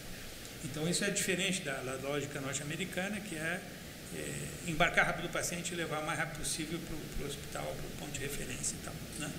Embora eles também façam muita intervenção. Os paramédicos americanos, canadenses, eles fazem intervenção suporte avançado. Né? Pode entubar o paciente, pode fazer vias de acesso né? É, mais agressivas e tal, para mantê-lo estável. Mas aqui a combinação com o médico também era porque o nosso pessoal de enfermagem não pode fazer esses procedimentos né, avançados. Então, será uma maneira de, de medicalizar e suprir essa necessidade. Mas isso tudo pressupõe uma resposta em tempo que é muito fundamental, certo? Então, na medida que o serviço não consegue responder em tempo adequado, e nós estamos falando no ambiente urbano, quer dizer, para uma, um suporte básico até meia hora, né? dependendo do caso, mas no suporte avançado 15 minutos né? e tal. Quer dizer, a gente começa a usar padrões de resposta segundo a necessidade dos pacientes, eu tenho que realmente ter uma capacidade distribuída adequada, em número e proximidades. Né? E, bom, e aí vem também o problema da proximidade do destino, o problema da distribuição dos hospitais no território da cidade. Como a gente parou de construir hospitais há muito tempo, né? E, e, os que constroem são em número suficiente frente à necessidade ao longo das últimas décadas. A gente tem vários territórios que estão muito distantes, que são vazios né? é, assistenciais. Então, desses territórios, que frequentemente são os mais frágeis, social e economicamente falando, o deslocamento para centros definitivos de atenção continua muitas vezes sendo excessivo. Então, a unidade que vai Primeiro, tem dificuldade de chegar até o local muitas vezes pela distância, tendo menos pontos distribuídos. Em seguida, ela tem que deslocar um paciente para um outro ponto. E, e durante esse tempo, ela está fora do sistema, porque ela está em, em, atendimento. Então, sair da região e para outra região levar o paciente no centro de referência, voltar num trânsito difícil. Então, tudo isso torna muito frequente que os períodos em que a ambulância não pode responder a um novo chamado se tornem mais amplos, né? Não é fácil. Estou dizendo que é, em grandes cidades, com problemas de trânsito, etc., é, um desafio, sempre. Né? Mas agora, quando começa a restringir o número de unidades e restringir a distribuição geográfica das bases, né, tu torna, obviamente, isso muito mais complicado. Né? Sem falar num outro problema que, que acaba acontecendo no estado de São Paulo, eu, realmente hoje eu não saberia dizer em que grau isso está ocorrendo aqui, né, na capital, mas muitas vezes há uma descoordenação entre a resposta do 193, né, dos bombeiros e do SAMU. Então, às vezes não vai ninguém, às vezes as dois, né, e isso continua sendo um problema de, de autoridade. Né. É, lá atrás, quando nós desistimos de trabalhar com os bombeiros e criamos, decidimos que o futuro era um sistema ligado ao sistema de saúde e não da segurança, é que havia um problema da própria lógica militar. Né. Quer dizer, o conflito entre o critério da hierarquia né, militar e, o, e, e, a decisão médica, que muitas vezes chocava então com a disposição da ordem né, dada aí dentro do, do, comando militar. Então, em alguns lugares se conseguiu a confluência, se tem um bom convívio, né, uma, se unificaram as regulações, etc. E, em outros casos não, se manteve uma espécie de competição, né, mas uma competição com recursos escassos dos dois lados, então gerando incongruências na resposta às vezes. Né com um problema, obviamente, para a atenção aos pacientes. Então, a questão do, do SAMUS hoje realmente há uma, uma retração de financiamento em todo o país. Tem vários SAMUs no país que estão com a frota muito é, já afetada, né, porque essas ambulâncias têm, em termos de curva, né, de custo de manutenção, etc., dois anos e meio essas ambulâncias estão fora, estão fora da curva. Já não vale a pena fazer manutenção, que é muito caro então, tu tem que ter uma renovação de frota constante, ter uma frota de reserva, né, para poder não ter quebras constantes no, nas curvas de resposta. Né. É, a distribuição geográfica das bases é fundamental. Ela realmente dá uma outra, é, uma outra capacidade de acessibilidade. A correção das distribuições eh, relativas aos serviços né, hospitalares e outros serviços de urgência e apoio é, realmente precisa ser constantemente vista e corrigida devido à variação das densidades populacionais e tudo mas também precisa ciclos de planejamento muito mais ágeis, mais curtos, né? coisa que a gente tem dificuldade, por falta de, de ter disciplina para isso e também falta de poder dispor de um recurso que se mobilize né? com, com mais intensidade. Então nós temos uma situação que vai se agravando. A regulação em particular, aqui em São Paulo, tem vários problemas com a regulação, porque aí tem uma lógica de pouco a pouco se foi na minha avaliação descaracterizando a regulação médica da urgência. É, e se foi colocando, inclusive, alternativas automatizadas de despacho de ambulância, etc. E que num ambiente onde é crítico o problema da, da necessidade em relação à própria oferta, a regulação médica de urgência foi pensada como um mecanismo de responsabilidade para tomar algumas decisões. Né? Quer dizer, eu, eu, posso avaliar o caso e dizer, não, você pode esperar. Então, tenha claro o seguinte, no seu caso, nós, nós vamos demorar talvez mais de meia hora para chegar. Mas faça isso, faça tal, e nós vamos aí ver e tal porque eu me, me utilizo da descrição do que está acontecendo para ter um critério médico né, sobre, digamos, a prioridade desse caso em relação a outros. Né. E, novamente, como eu já mencionava, é uma questão de, é, de obrigação de recursos, não de resultado. Porque quando chega um ponto que eu não tenho recurso, aí eu preciso ser julgado pela utilização adequada de recursos, né? porque no limite a, a, a medicina de urgência tem essa, essa limitação. Bom, é, vocês estão vendo aqui, olha quanta, quanta a questão é, é muito mais complexa do que a gente imagina, né? É, é, é um, é muito, vai muito além da, do SAMU, né? Apesar do SAMU, a gente está tendo de ser só um dispositivo aí do subsistema, a gente mesmo só com esse dispositivo a gente já está tendo grandes problemas aí, ameaças de desmonte. Então, assim, acho que, puxa, Armando, obrigada pela sua presença aqui. Acho que tudo que você está trazendo para a gente é muito rico é, para as pessoas que estão mais envolvidas com, com aqui em São Paulo Câmara Municipal, é, nos, nas unidades, nos conselhos. Acho que a gente precisa fazer esse debate com a Secretaria Municipal de Saúde, esse projeto de reestruturação precisa re ser revisto e ser dialogado com a população. Né? A gente tem que participar disso, porque de tudo que você está falando aqui, é, é, tem vários argumentos aí que, que contestam justamente o que está sendo alegado como um benefício para a população, para as reformas, e não é bem assim. Né? Então, acho que é, a gente tem que seguir lutando, tem que defender o sistema, tem que defender uma essa essa vocês fizeram um, um, tem alguma plataforma que a gente possa ver essa campanha que vocês apoiar essa campanha que vocês estão fazendo é, nós estamos aí tivemos que reestruturar nossa página web né? Em todo caso o endereço dela é www.rbce.org.br tivemos aí um problema de como é que chama? Um vírus malicioso né que retornou da plataforma. Agora estamos tendo que refazê-la completamente. Mas é, nós temos de, mandado, né, mandamos inclusive para a Associação Paulista de Saúde Pública o, o nosso documento de campanha. Nós organizamos nove conferências livres sobre esse tema, né, em sete estados. Aqui agora, em São Paulo, inclusive, São né? Paulo, inclusive, aqui em São Paulo, capital, em Campinas. E agora nós estamos seguindo, já não como conferência livre, né, porque depois da conferência, mas no mesmo molde, fizemos em Bauru semana passada, foi muito interessante. E estamos com uma programação em todo o país, porque esse debate precisa ganhar mais, é, digamos, amplitude, né, e sensibilizar as pessoas e tal. Inclusive, um grande debate dentro do, do SAMU hoje é, é a questão da, da, vaga zero, né? O regulador usa a vaga zero para poder garantir o fluxo do paciente para dentro do sistema. Quando nós adotamos essa definição de vaga zero na legislação, ela foi baseada numa, no, no fato de que quando fui para a França conhecer a regulação, vivenciar isso lá, depois no Chile, etc., antes de entrarmos aqui no, em Porto Alegre criar isso, a grande dificuldade para nós é fazer a regulação do que não existe, certo? Isso vale também para a regulação de acesso a leitos, atenção especializada, exames e tal. Então é muito fácil. Na França, quando nós sentávamos na mesa de regulação, na verdade o critério era o critério de escolher a melhor opção existente para o paciente. Não era não ter opção.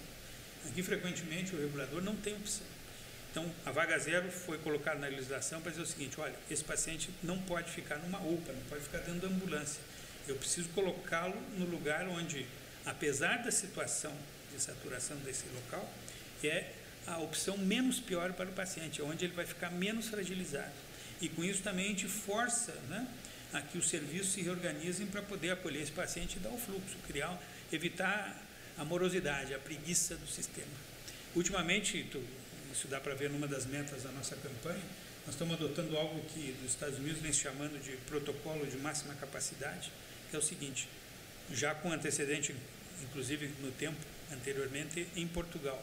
Em Portugal, já de muito tempo, a normativa do Ministério é o seguinte: não fica nenhum paciente em leito extra, corredor do pronto-socorro. Todo paciente adicional ficará então em leito extra nos corredores das enfermarias de internação. E o hospital então se responsabiliza pela questão né, da superlotação como um problema do hospital, não um problema do pronto-socorro. Aqui nós temos uma lógica que confina o problema ao pronto-socorro. Então, as enfermarias, né, as unidades de internação geral ficam protegidas, né, se protegem, fecham. Assim como o pronto-socorro quer fechar a porta para não receber o paciente, dentro do hospital fecham a porta para não pressionar a internação. E, e, e, aí, nos Estados Unidos mesmo, que tem graves problemas de superlotação, eles adotaram isso que chama protocolo de máxima capacidade. Então, é o seguinte, sinto muito, se eu tenho um paciente adicional e sobrando, não tendo acesso no pronto-socorro, ele precisa ser internado, ainda que seja no corredor. E isso cria um choque dentro da, do hospital. Né? E também nos permite entrar nesse debate de fundo sobre o número de leitos. Quer dizer, enquanto eu naturalizo a sobrecarga dos pronto-socorros, esse, esse amontoado de pacientes contidos ali, eu diminuo a pressão sobre o debate em relação à estrutura hospitalar. Quer dizer, o SUS em 30 anos não fez uma reforma hospitalar. Houve dois momentos que tentou debater isso. Né? Em 2004 com mais força e tal.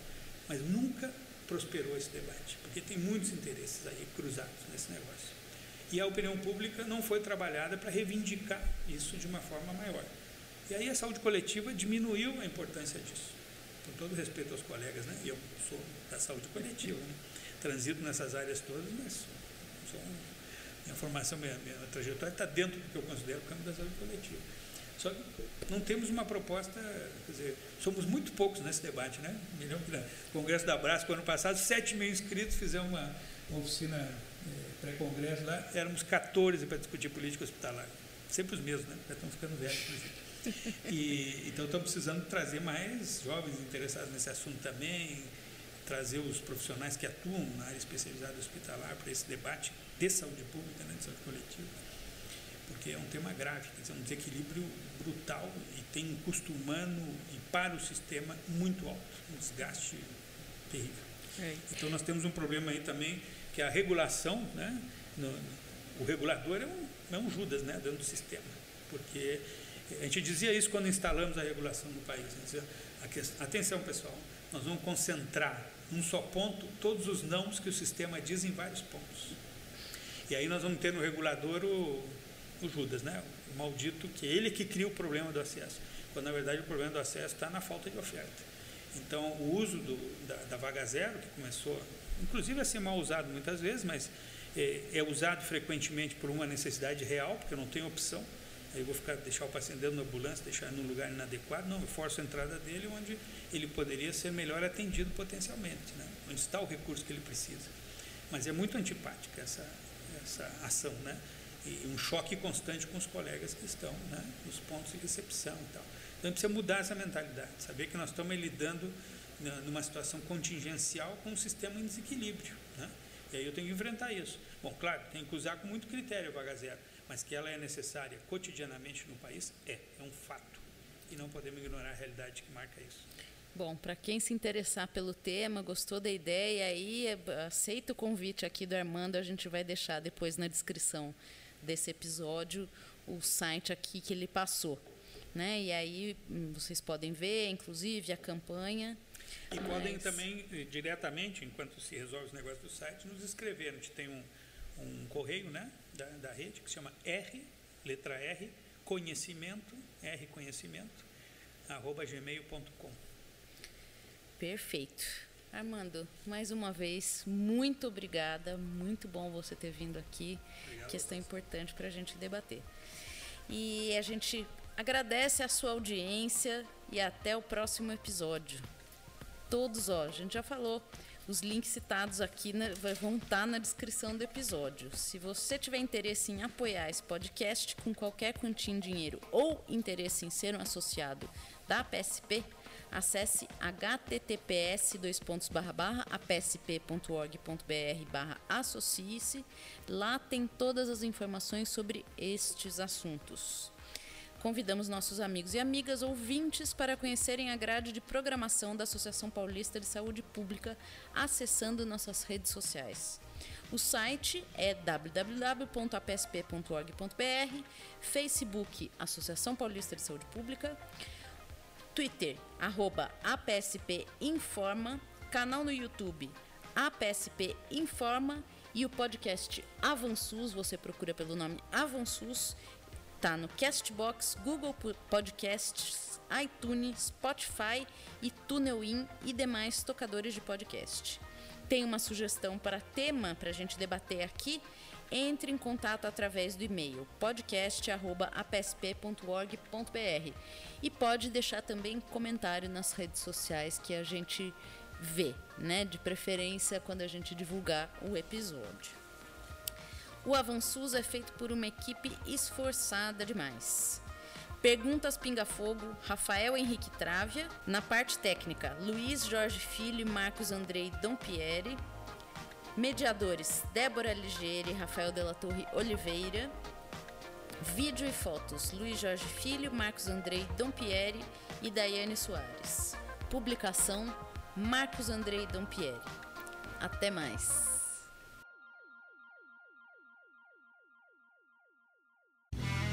Este podcast foi editado por Marcos Dompieri.